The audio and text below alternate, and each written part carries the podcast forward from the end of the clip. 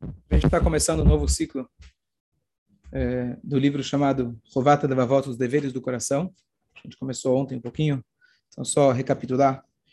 É, esse livro foi escrito em 1050.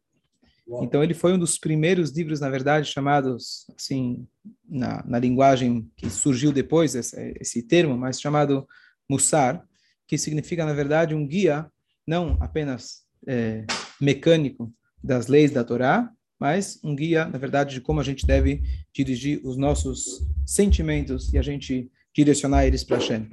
Ele foi escrito por um sábio chamado Rabbeinu Bechaya é, é, Ben Yosef Ibn Pakuda, e o nome dele, inclusive, é, se sabe muito pouco a respeito desse rabino.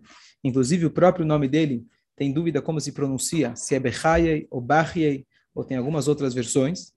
É, e ele também tem um comentário, é, tem outros livros, mas é, uma das, uma das, um, um, a contribuição que ele trouxe para nós, ele na verdade foi o segundo livro escrito na história é, do povo judeu, depois do, do, da época dos Geonim, da época dos grandes, é, da época dos grandes é, gênios. Então ele foi, ele escreveu o segundo livro na história é, com esse tipo de, de approach. E o que a gente vai estudar aqui é, a, dentro desse livro, que se chama Deveres do Coração, ele traz várias é, diretrizes em relação às mitzvot que a gente tem, que são ligadas ao coração. A gente vai estudar aquele portão que se chama é, portão do bitachon, portão da confiança em Hashem. Então, ele, é, a linguagem que ele usa é uma linguagem típica da época, estamos falando aqui, ele é anterior, na verdade, até o próprio Rashi, né, famoso comentarista medieval, é, Rambam, etc. Então, realmente, a linguagem dele é uma linguagem, digamos assim, mais talmúdica, e ele tem comentários sobre esse livro, tentando explicar a linguagem que ele usa. Então, ele mesmo traz primeiro uma introdução, e aqui a gente vai começar a nossa, o, nosso, o nosso estudo. Amar Amechaber. Eu vou ler em hebraico, eu já estou atrás da, da, parte em português, tem um livro que ele elabora é, consegui um livro, um PDF que ele elabora sobre esse livro, mas ainda não é não é a tradução é, a tradução dele. Eu queria estudar ele dentro com vocês. Então ele lê, vou ler no hebraico, vou traduzir. Baruch Hashem Eloquei Israel, bendito Hashem, o, rei, o, o, Deus de Israel, Asher lo yeot inyan echad amitim, que ele nos deu, nos deu a oportunidade da gente saber de uma única coisa, de uma coisa verdadeira. Desculpa.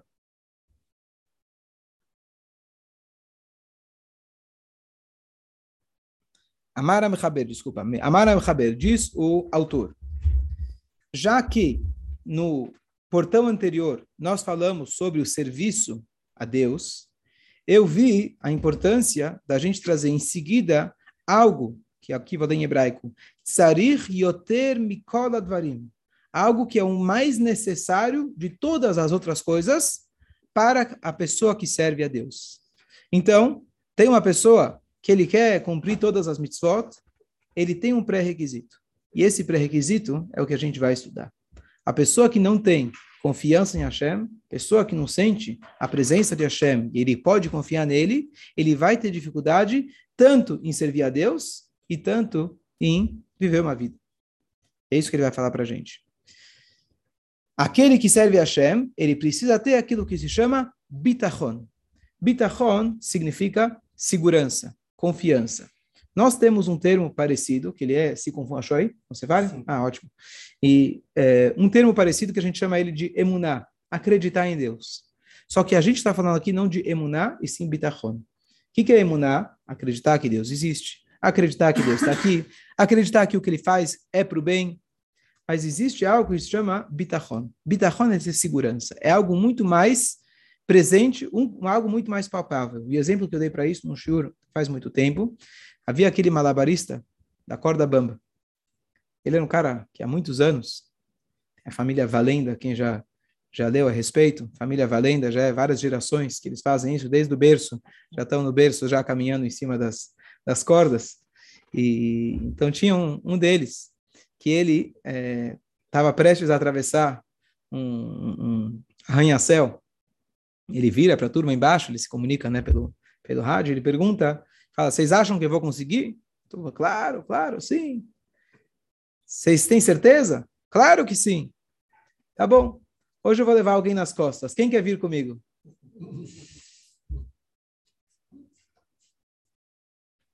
Você está rindo? É? Então, a, a pergunta é, se a gente acredita em Hashem, Emuná, claro que a gente acredita. A Emuná, muitas vezes, está escrito, Talmud fala para nós, que o ladrão, na porta do Marteret, Marteret é aquela, aquela, aquela, o buraco que ele vai fazer na terra, o túnel, para poder, para poder entrar no banco. Antes dele entrar no túnel, ele vira, Hashem, por favor, me ajuda, que o roubo hoje seja com muito sucesso. Né? Somos nós. A gente, às vezes, está fazendo coisas que não é o que a gente deveria estar tá fazendo, e ao mesmo tempo a gente reza, a gente pede para Deus nos ajudar a fazer aquilo que a gente sabe que não é o que ele quer. Por quê? Porque a emuná, muitas vezes, ela é algo que ela é, é ela é, ela é, é, envolvente a pessoa, mas ela não entra. Você precisa de muito trabalho para fazer com que a emuná realmente faça parte do seu dia a dia. E o bitachon, essa confiança significa, não é que eu acredito que Deus pode, não é que eu acredito que lá em cima tudo é para o bem. Bitachon significa eu ter a segurança como um cinto de segurança, que você coloca ele. Qual, quem já foi na montanha russa? Aquelas que vão de ponta cabeça, aqueles elevadores? Nunca foi? Já foi. Qual a primeira coisa que você faz quando você senta lá na cadeira? Você vê se está bem preso. É. Na hora que está bem preso, você vê que o cinto de segurança está preso. Agora estou tranquilo. Né? Não, quer, não é muita garantia, mas é a garantia que você tem. Você quer se segurar em alguma coisa. Né? Então, aquela garantia que você mexe e fala, tá preso? Então, aí, agora estou tranquilo. Não adianta você me falar, tá fechado. Não, eu quero mexer, eu quero ver se realmente prendeu. Então, essa diferença significa bitachon. Bitachon é algo que é muito próximo da gente, e na hora que você sente essa presença de Hashem, você tem essa segurança em Hashem, você realmente vive uma vida tranquila, que essa vida tranquila vai te permitir, além de ter menos estresse ou não ter estresse, vai permitir que você vai poder cumprir a Torá e as mitzvot. É isso que ele vai falar para a gente. Bavur, ele fala, já que isso vai trazer para você, a tua liot vai trazer para você vantagens, grandes vantagens, tanto no aspecto da Torá e tanto no aspecto mundano, para você poder viver como um judeu e também nas, nos afazeres materiais. Quais são as vantagens de uma pessoa que ela confia em Deus, ela acredita em Deus e ela sente essa segurança. Então vamos primeiro abrir para vocês. Qual a diferença de uma pessoa que ela confia em Deus para a pessoa que acredita em Deus no dia a dia? O que, que vai mudar? Qual que é a mudança? a linguagem que ele usa, ele fala o seguinte: a primeira vantagem você vai ter aquilo que se chama menuchat hanefesh, tranquilidade de espírito. É isso que a gente quer alcançar tranquilidade de espírito. A sua confiança em Hashem, ele continua dizendo, é como um servo que ele deve acreditar no seu amo. Tirando aqui, usando apenas como exemplo. Mas o servo, no modelo antigo, ele é um escravo, e ele é um escravo para a vida. Ele não tem como sair, ele está preso. O único que pode ajudar ele, o único que pode salvar ele, mudar o seu destino, é o seu amo. Então, assim também, a gente, isso na cabeça né, do, do escravo. Mas assim também a gente deve acreditar em Hashem e saber, e aqui é o primeiro ponto, que não somente que Deus ajuda, Deus ajuda também. Ele é o único que pode nos ajudar. Como você falou, né, aquele que tem só imunava, não tem bitachon, às vezes vai falar, olha, eu acredito em Deus, mas deixa eu me garantir também. E aqui ele vai dizer uma coisa muito importante, que é a primeira, o primeiro alicerce que ele coloca. Se a pessoa não acredita em Hashem, com certeza ele está acreditando em outra força. Todos nós precisamos de uma bengala. Todos nós temos alguma esperança. Todos nós temos alguma expectativa. Se não é em Deus, pode ter certeza. Falar, olha, não, não acredito em Deus, também não acredito no homem. Não, não, não. Não tem essa. Ou você acredita em Deus, ou você vai estar acreditando nos homens, na sua força, na sua inteligência, na bolsa, no seu investimento, na sua capacidade. Em alguma coisa você tem que colocar a sua confiança. Então, aqui, na verdade, é uma, uma gangorra, né? Porque ou você está de um lado, ou você vai estar do outro. Então, não tem como a pessoa falar, eu também acredito em Deus. Então, se você também acredita em Deus, você também acredita bastante e provavelmente somente no homem. Deus fica lá no, fica lá no, no cantinho, talvez para um momento de necessidade. Eu contei no Shabat, todo mundo conhece a, a piada do homem que ia estacionar. Né? ele vira para Deus, olha, se eu achar a vaga, é mil reais para destacar, é cinco mil reais, é dez mil reais, de repente, né? De repente o carro da frente, ele sai e surge a vaga para ele. Aí ele vira e fala para Deus, Deus não precisa mais, agora já consegui a vaga, né? Só que, só que a continuação da história diz o seguinte: de repente ele vê a seta que o homem na verdade estava voltando, dando ré, que ele só estava arrumando o carro dele, né? Então a gente tem que acreditar até o final. Então, é, e a linguagem então que ele usa é o Misheboteach Besudat Hashem Masir Aelokim Ashgahatom Alav. Qual o problema? Eu acredito também em Deus. Se você acredita também em Deus, em Deus, então Deus fala, você está bem do jeito que você está? Você quer confiar no teu dinheiro? Você quer confiar na tua capacidade? Quer confiar nas pessoas? Então se vira. Eu estou indo embora. E como comentário que Hassidu traz para a gente sobre essa passagem, que não é que literalmente Deus vai embora, nunca Deus vai embora, nunca Deus larga a gente, mas a gente fica com a sensação de não ter o apoio de Hashem. Quando a gente confia em outras coisas, de repente você se vê perdido. Aqueles que confiam nos seus bens materiais, de repente eles não têm mais.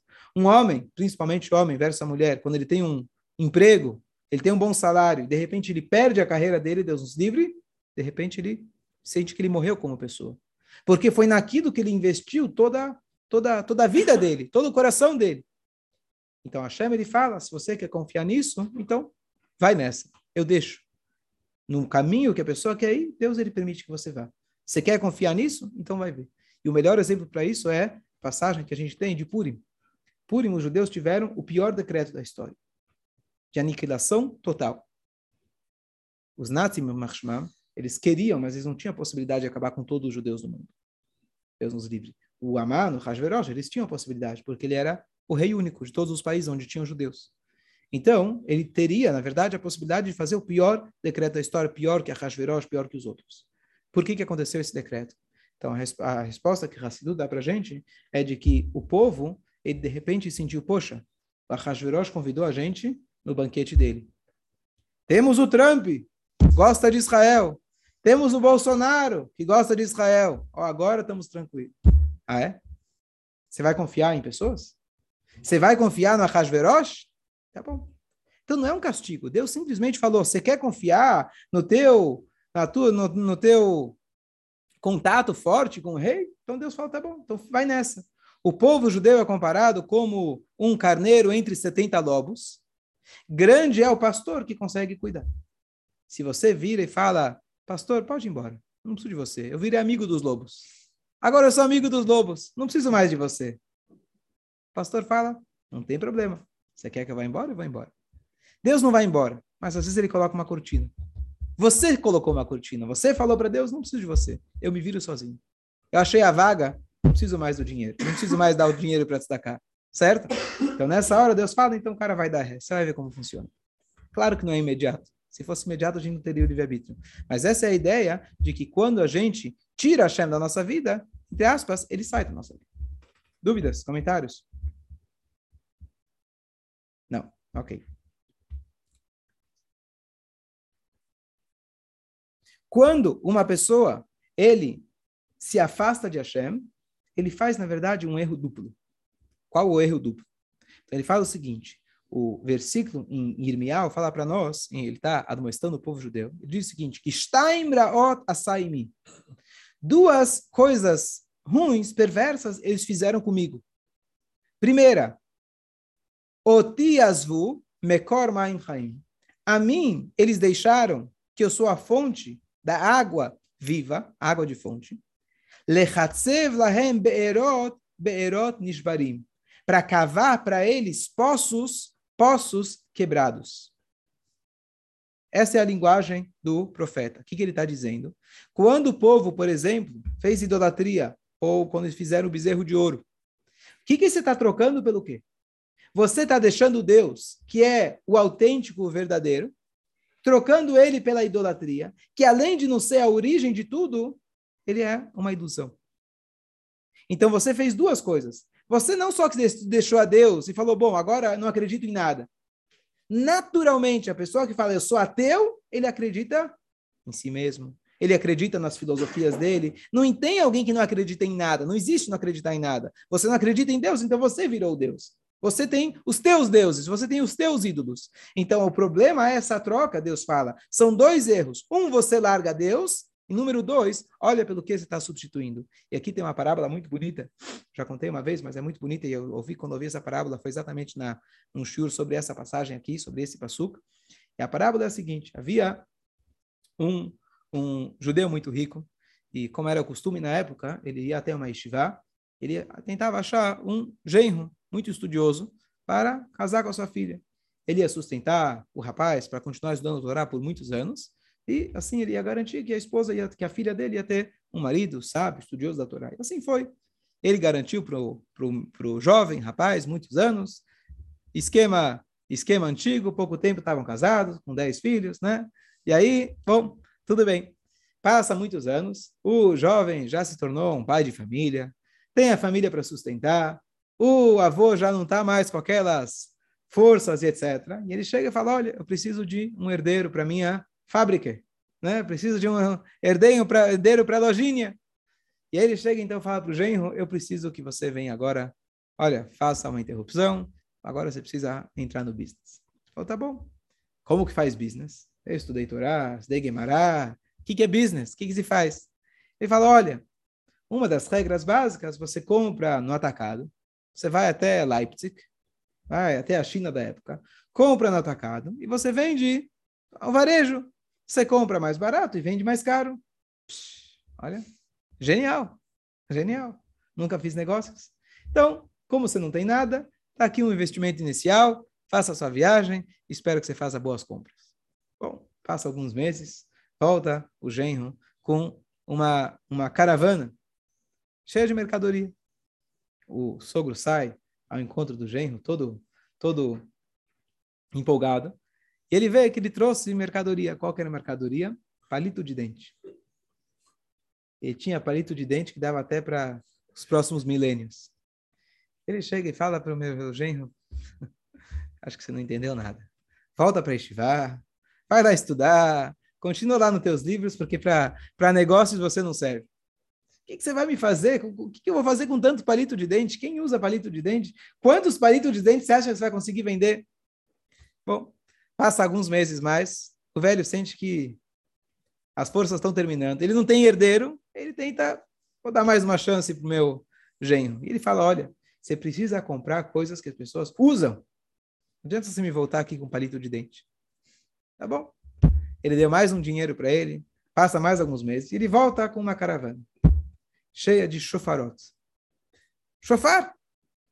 E o cara bate e fala, o que você me trouxe? Qual o problema? Chofar se usa, não? Todo judeu tem que usar o chofar. Ele falou assim, mas é uma vez no ano, duas vezes no ano, três vezes no ano, e um chofar dá suficiente para uma sinagoga de três mil pessoas.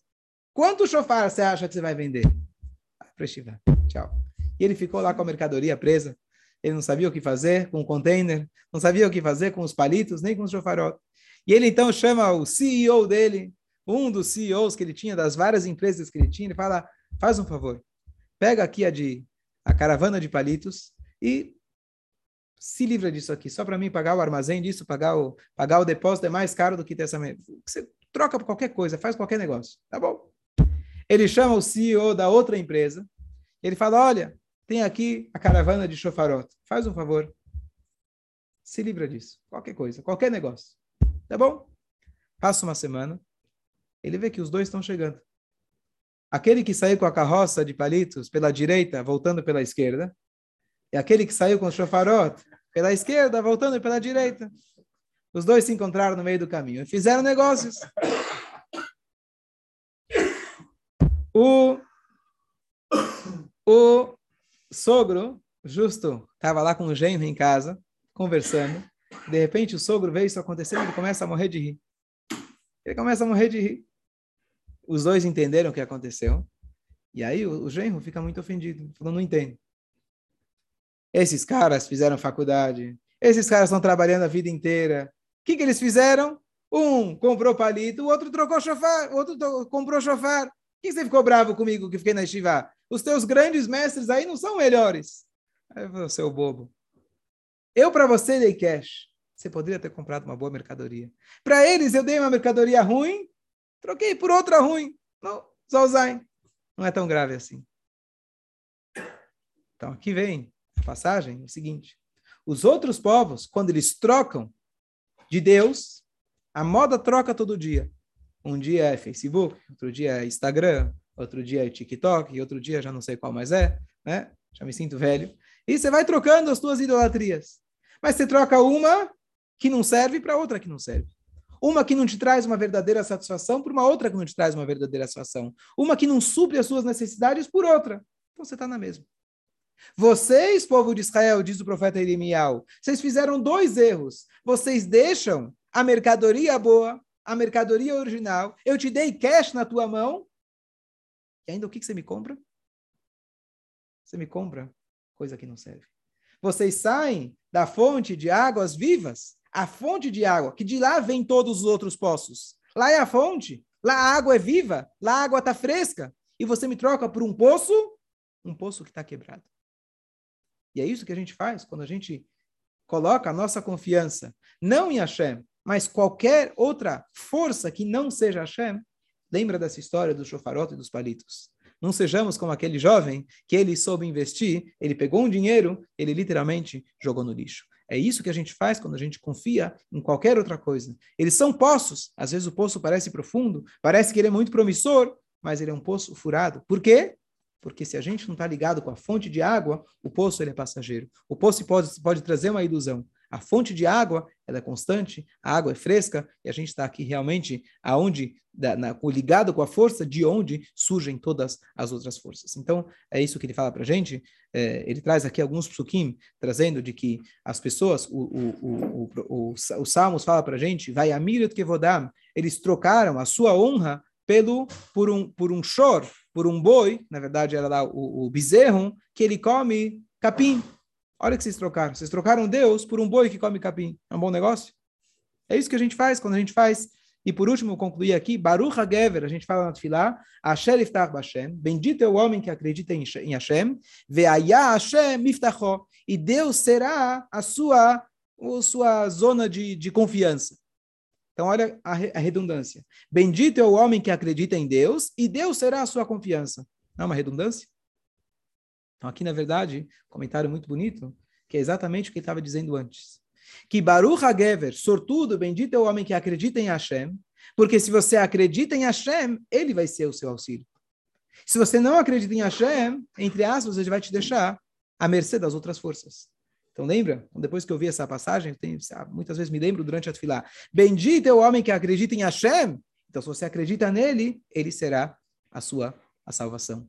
Se você não acredita nele, entre aspas, a sua salvação vai estar à mercê de outras forças.